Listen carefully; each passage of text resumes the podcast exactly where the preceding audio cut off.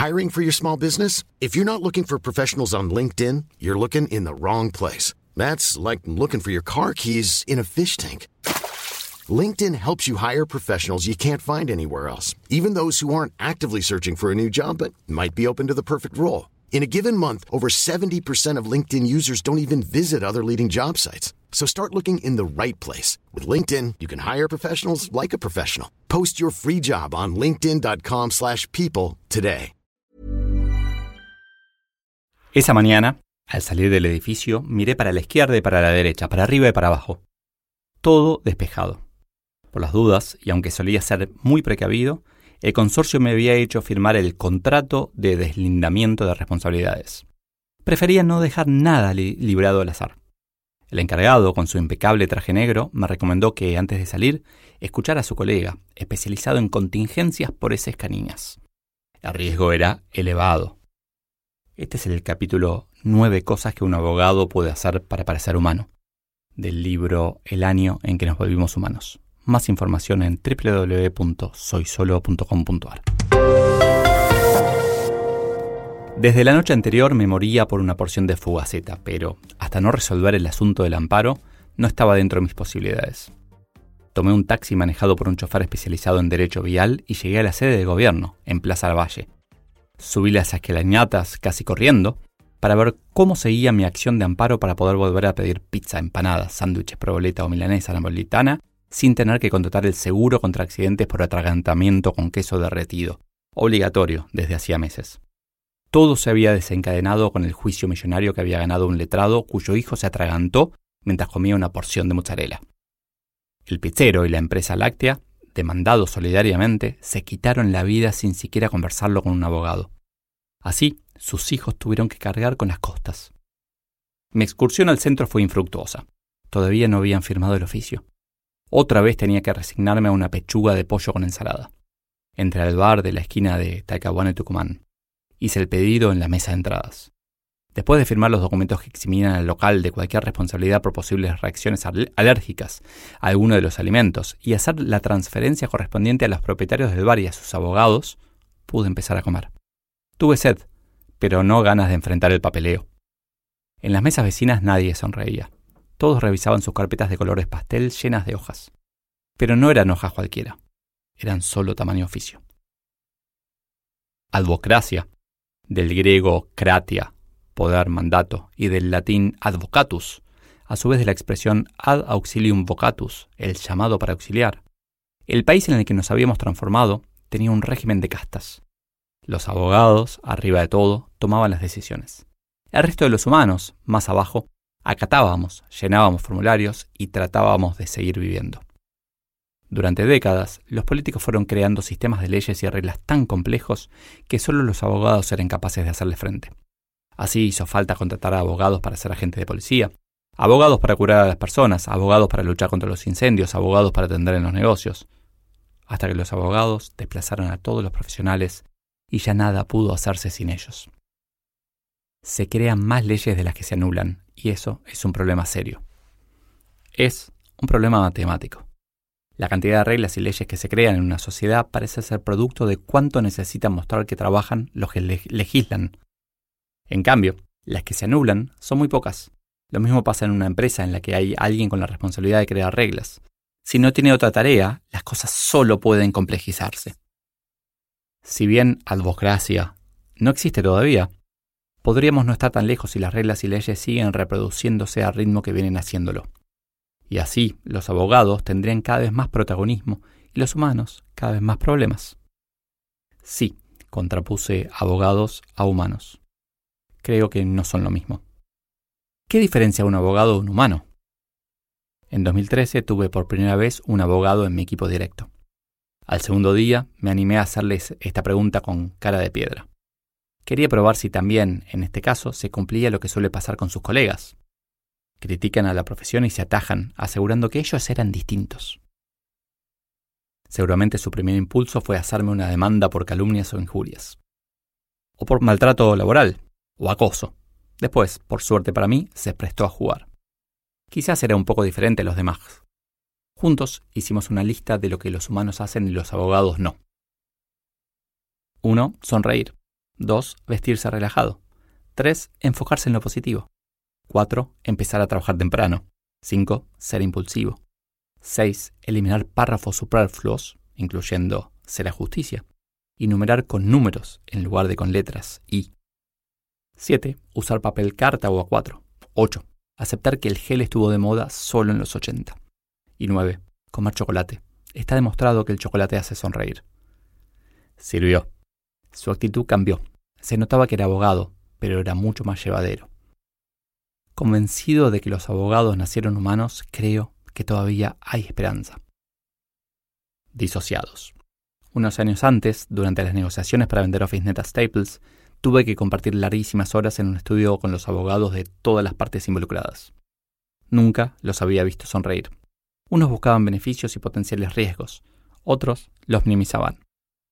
Era sangriento. Al volver de almorzar antes de tiempo, escuché a uno de ellos. ¿Cómo sabes que un abogado está mintiendo? Porque mueve los labios. Y se rieron. Sí, se rieron. Inmediatamente el otro retrucó. ¿Qué tienen en común un abogado y un espermatozoide? Los dos tienen una chance en un millón de ser humanos. Y se volvieron a reír. Los abogados, cuando nadie los mira, hacen chistes de humanos. El abogado del diablo. A fines de 2007 recibí una propuesta inesperada exponer sobre ética en Las Vegas, en inglés, frente a 7.000 personas. Alguien ya había rechazado el desafío, y yo, introvertido y casi sin experiencia, tendría que haber hecho lo mismo. Mi abogado interno, siempre crítico, enumeró todos los riesgos, contingencias, lo llamó. ¿Qué correría? Mi inglés iba a fallar, tendría que ponerme traje, alguien iba a criticar que no éramos tan perfectos. Pero lo hice igual. Lo mismo me pasó en 2012 cuando me insistieron para que me hiciera cargo de Staples Brasil. Mi abogado del diablo tenía más argumentos. Ya había fallado en una experiencia anterior en 2003 en Brasil. Había aprendido que los brasileños dicen que sí a todo pero después toman decisiones diferentes. Y nuevamente tenía que cambiar toda mi agenda para viajar a la peligrosa San Pablo. Pero lo hice igual.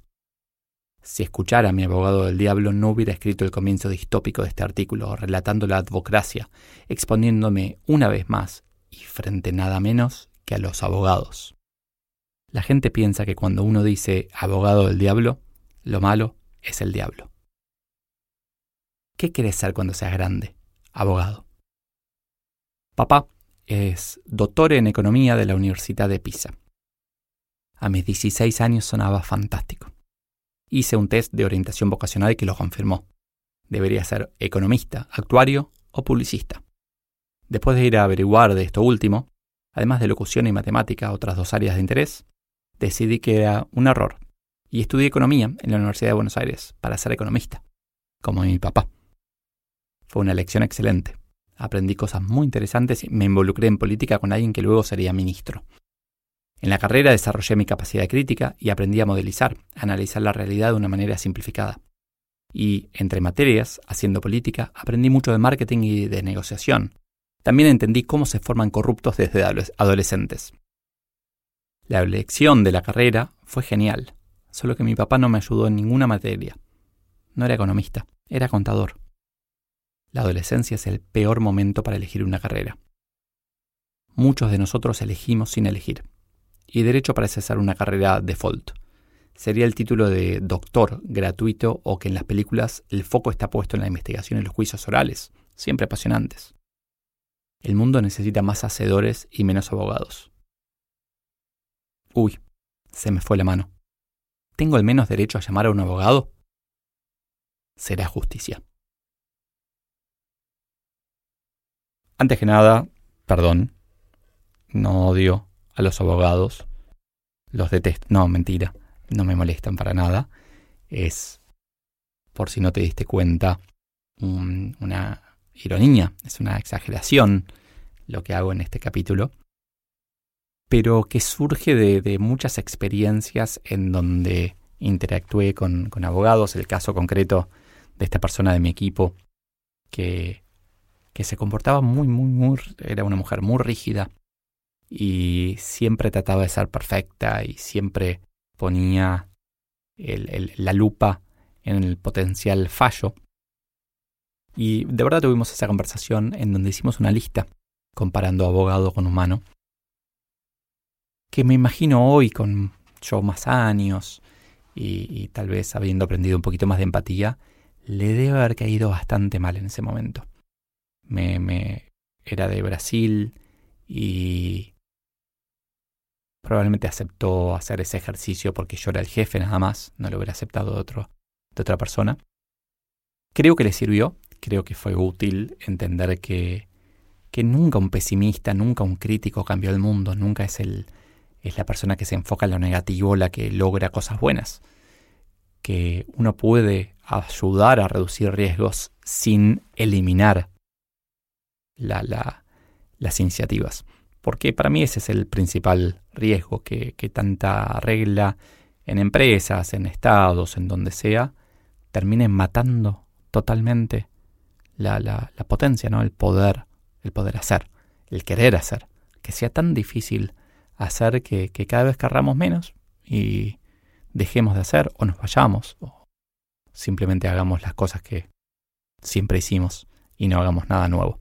Y el mundo cambia cada vez más rápido, así que las reglas siempre se quedan atrás y es algo que tenemos que aceptar.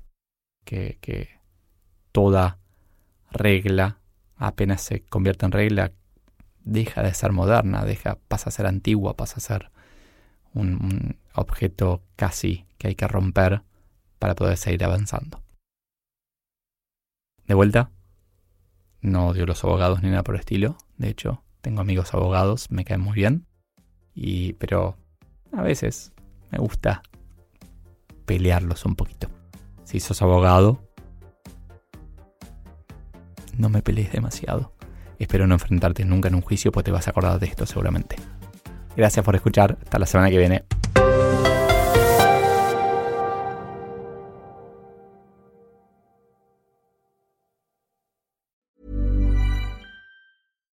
If you're looking for plump lips that last, you need to know about Juvederm lip fillers. With Juvederm Volbella XC and Juvederm Ultra XC, your lip look, whether it's subtle or bold, can last up to one full year with optimal treatment and no additional maintenance. Find a licensed specialist and see if it's right for you at Juvederm.com today. That's J U V E D E R M.com. Add fullness to lips in adults over 21 with Juvederm Volbella XC or Juvederm Ultra XC. Do not use if you have severe allergies or a history of severe allergic reactions, or if you're allergic to lidocaine or the proteins used in Juvederm. Tell your doctor if you have a history of scarring or taking medicines that decrease the body's immune response or that can prolong bleeding. Common side effects include injection site redness, swelling, pain, tenderness, firmness, lumps, bumps, bruising, discoloration, or itching. As with all fillers, there's a rare risk of unintentional injection into a blood vessel, which can cause vision abnormalities, blindness, stroke, temporary scabs, or scarring. For full important safety information, visit juvederm.com.